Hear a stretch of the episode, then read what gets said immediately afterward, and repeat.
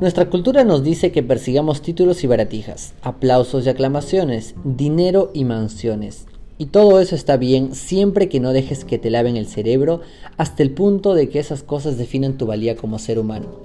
Disfruta de ellas, pero no les cojas demasiado apego. Puedes tenerlas, pero no dejes que tu identidad se base en ellas.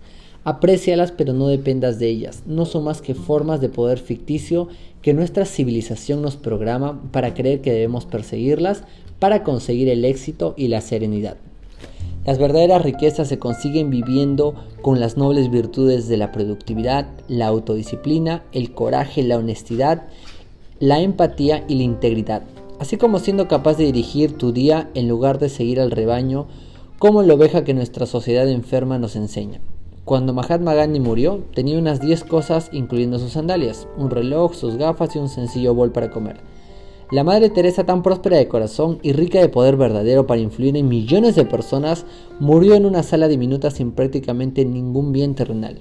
Cuando viajaba llevaba todas sus cosas en una bolsa de tela blanca.